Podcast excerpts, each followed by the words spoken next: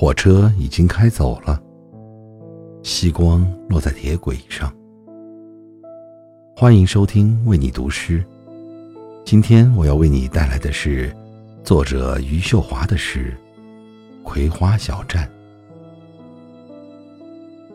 夕阳的光挨着墙根，毛茸茸的青苔，你会看见一溜小风靠上去的样子。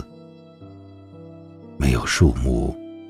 天空湛蓝，异乡的任何一种蓝都可以，如同虚空的漏洞。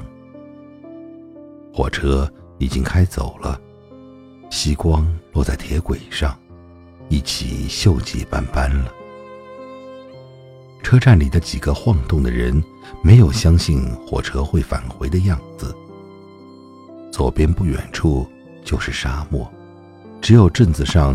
有开着的向日葵，并不光鲜，灰土土的。你不知道为什么会在这个站台下车，但是你却下了。